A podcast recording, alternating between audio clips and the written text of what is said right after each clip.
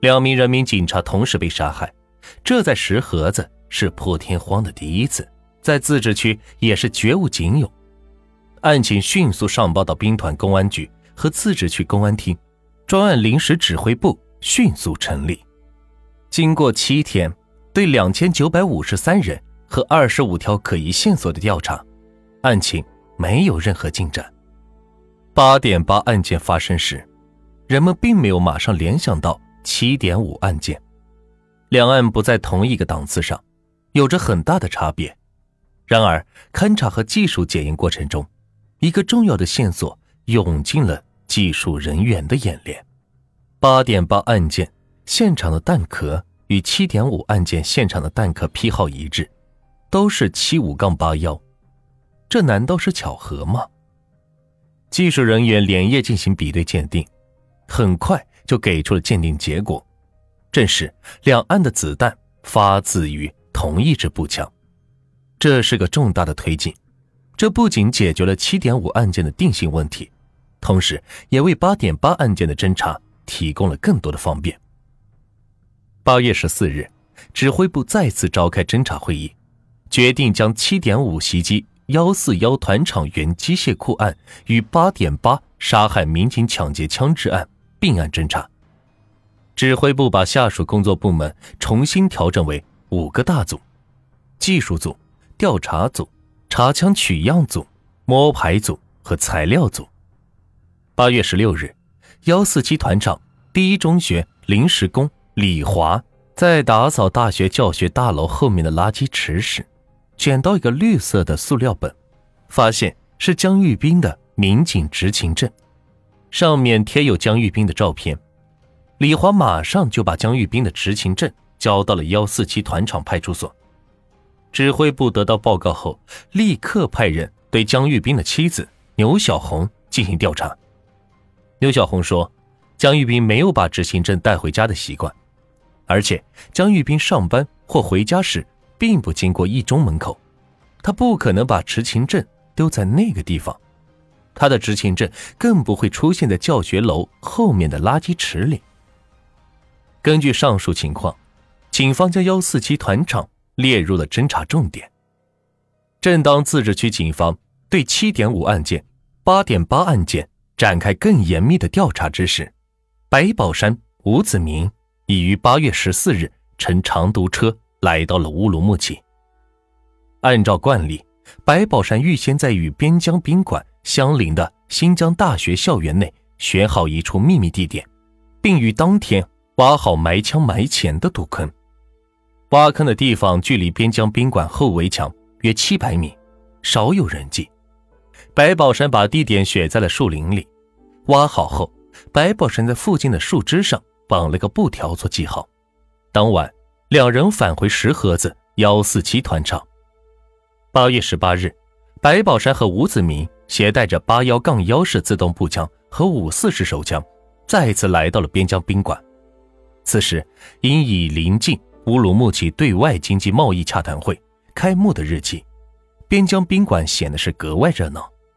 当天，因为白宝山和吴子明到达的时间太晚，边疆宾馆快要打烊了，所以他们没有遇到大雨。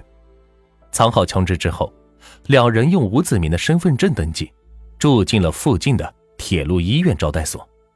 八月十九日早晨，边疆宾馆还没有开门。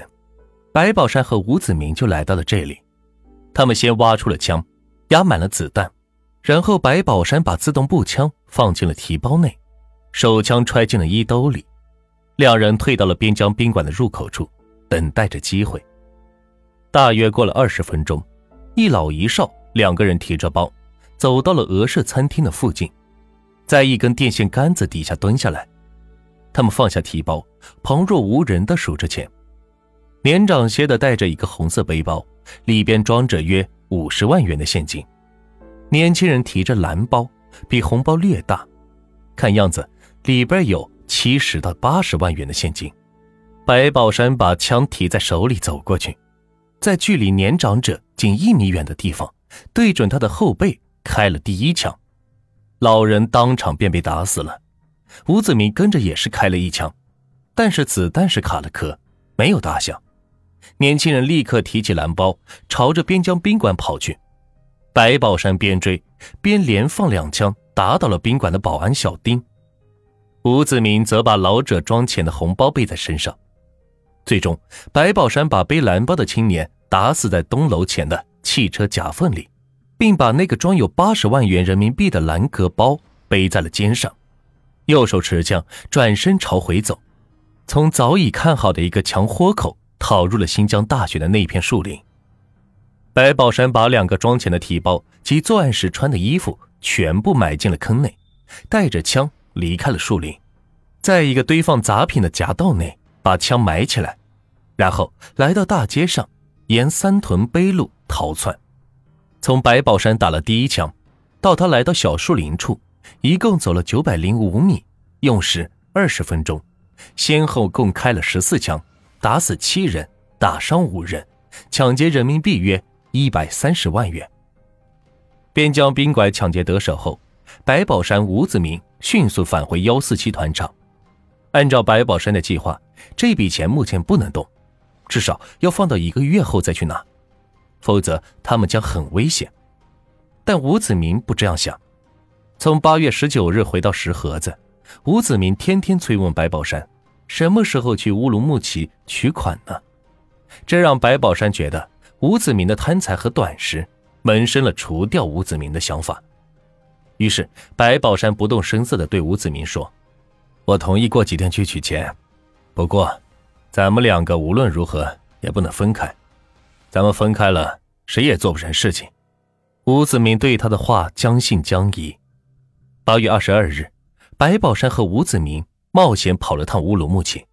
路上，他们看到了过呼图壁、过昌吉市。进乌鲁木齐，沿路都有路卡，警察盘查的很严，旅客携带的所有包裹都要打开，他们根本就没有办法把那么多的钱带回石河子。两人找到埋枪的地方，白宝山把手枪挖出来别在身上，长枪没动，长枪同样是无法携带。然后他们原路返回了幺四七团场。这次出门，吴子明也没有别的话好说。他同意了白宝山的方案，他只能跟着他们去北京，只有这样才能把钱带出乌市。第二天，他们就开始做离开新疆的准备。白宝山提出，走前想到天池玩两天。这时，吴子明对白宝山有了警觉，他向弟弟表示，他要是一个月不回来，可能就不在人世了，并留了后手，把白宝山。和谢宗芳的家庭地址写下来，交给了他父亲。八月二十五日，白宝山、吴子明、谢宗芬早上六点是悄悄起身上路。事先，白宝山带好了一把锤子，买了一小瓶二锅头，把酒倒掉，装上汽油。第二天，三人来到天池风景区。三人在湖边是转了一会儿，没有坐游船。谢宗峰就闹着要看雪山。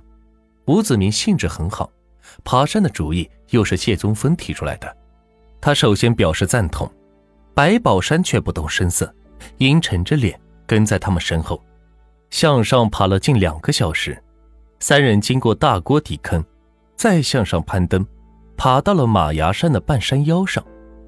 白宝山说：“太累了，大伙歇一会儿吧。”说着，他先坐在了一块大石头上。吴子明也坐下，喝了点水，观赏着周围的风景。这时，白宝山突然站起来，悄悄拿出一把铁锤子，趁吴子明不备，照着吴子明的后脑恶狠狠地砸了下去。吴子明吓坏了，他惊叫着连滚带爬地朝山下奔去。白宝山在身后是紧追，无奈吴子明不择道路，也是拼命地奔跑，眼看着就追不上了。白宝山不得已掏出枪来。边追边开枪射击，吴子明栽倒下去。他栽倒的地方恰在大锅底坑山洼处的草丛里，那地方在谢宗峰带的山坡上已经是看不到了。白宝山仍怕吴子明不死，又用铁锤朝吴子明的头部猛砸一阵，直到把颅骨打的是凹陷下去才停手。大约四到五分钟，白宝山拿着吴子明的军用挎包、匕首。和他杀害吴子明的铁锤到山上拿出了装汽油的小酒瓶。随后，白宝山返回到吴子明尸体旁，把吴子明的身份证翻出来，把手表撸下来，然后把汽油倒在吴子明的脸和上半身上，用打火机点着了。白宝山直到看着吴子明的脸碳化了，牙齿露出，这才离开。他把吴子明的身份证等物证埋在了另一个地方。一切都处理完后，白宝山携着吓瘫了的谢宗芬。沿另一条山路下山，回到乌鲁木齐，他们用谢宗芬的身份证在一家铁路旅店住下。白宝山带谢宗芬先到了火车站，花高价买好了第二天去北京的卧铺票。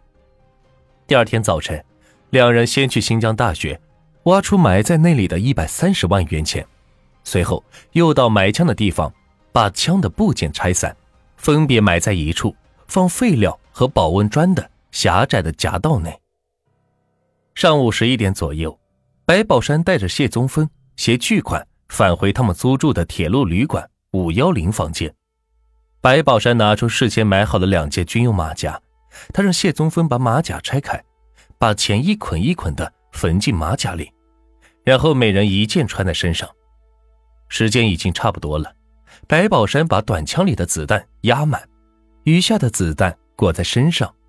因为前一天买票时，白宝山已经观察过，火车站气氛虽然紧张，对过往的旅客仍然是只查行李不查人。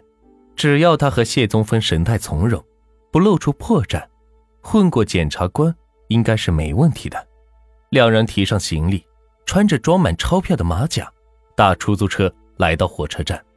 这正是检票的高峰期，两人混在人群中，毫不起眼。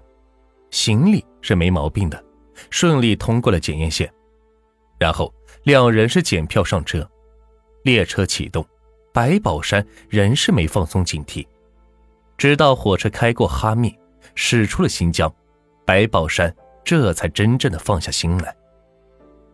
八月三十一日，白宝山、谢宗峰回到了北京模式口的母亲家，白宝山向母亲要了一个带锁的抽屉，把钱和枪。都锁进了抽屉里。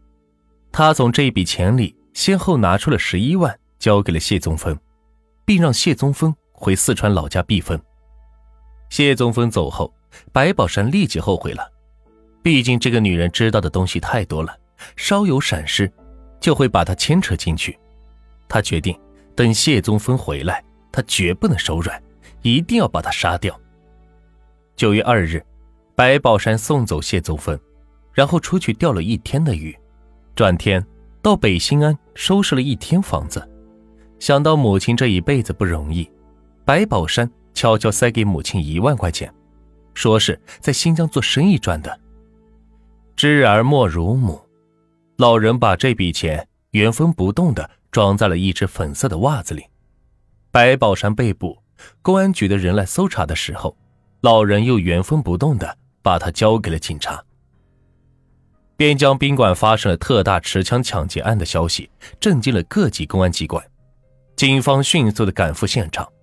中午两点，乌鲁木齐市公安局召开了紧急侦查会议，认为八幺九案与石河子两案在时间顺序上有着连贯性和因果联系。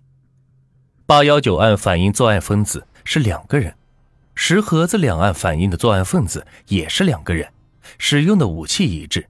石河子两案是用一支长枪抢劫了一支短枪，八幺九案一长一短两支枪都出现了。同时，对现场弹壳的技术鉴定结果表明，与石河子案发现场的弹壳的所有技术特征完全一致。八幺九案件犯罪分子使用的枪支与石河子两案使用的枪支为同一支步枪，他们当即作出乌鲁木齐边疆宾馆。抢劫杀人案与石河子两案并案侦查的决定。八月二十一日上午，案情有了进展。石河子警方在对八幺九案发现现场提取的包枪袋和调查中发现重要线索。据幺四七团场的鞋匠刘斌介绍，大约在五到六月间的一天下午六点左右，有两个男人骑着一辆摩托车来缝制袋子。此二人的情况与警方所掌握的犯罪材料极其吻合，但也有着两点缺憾：第一，刘斌原是幺四七团厂的职工，认识吴子明的全家，唯独不认识吴子明；第二，刘斌智力上有些问题，他十分肯定地说：“讲本地土话的是大个子，那个小个子说话好听，是河北人，东北那边的人。”这与警方掌握的情况正好相反，因为刘斌与犯罪嫌疑人接触的时间最长，他提供的线索应有较高的可信度，这曾给警方的工作造成了一定的麻烦。但无论如何，犯罪嫌疑人居住地在幺四级团厂附近，这一结论是清晰的。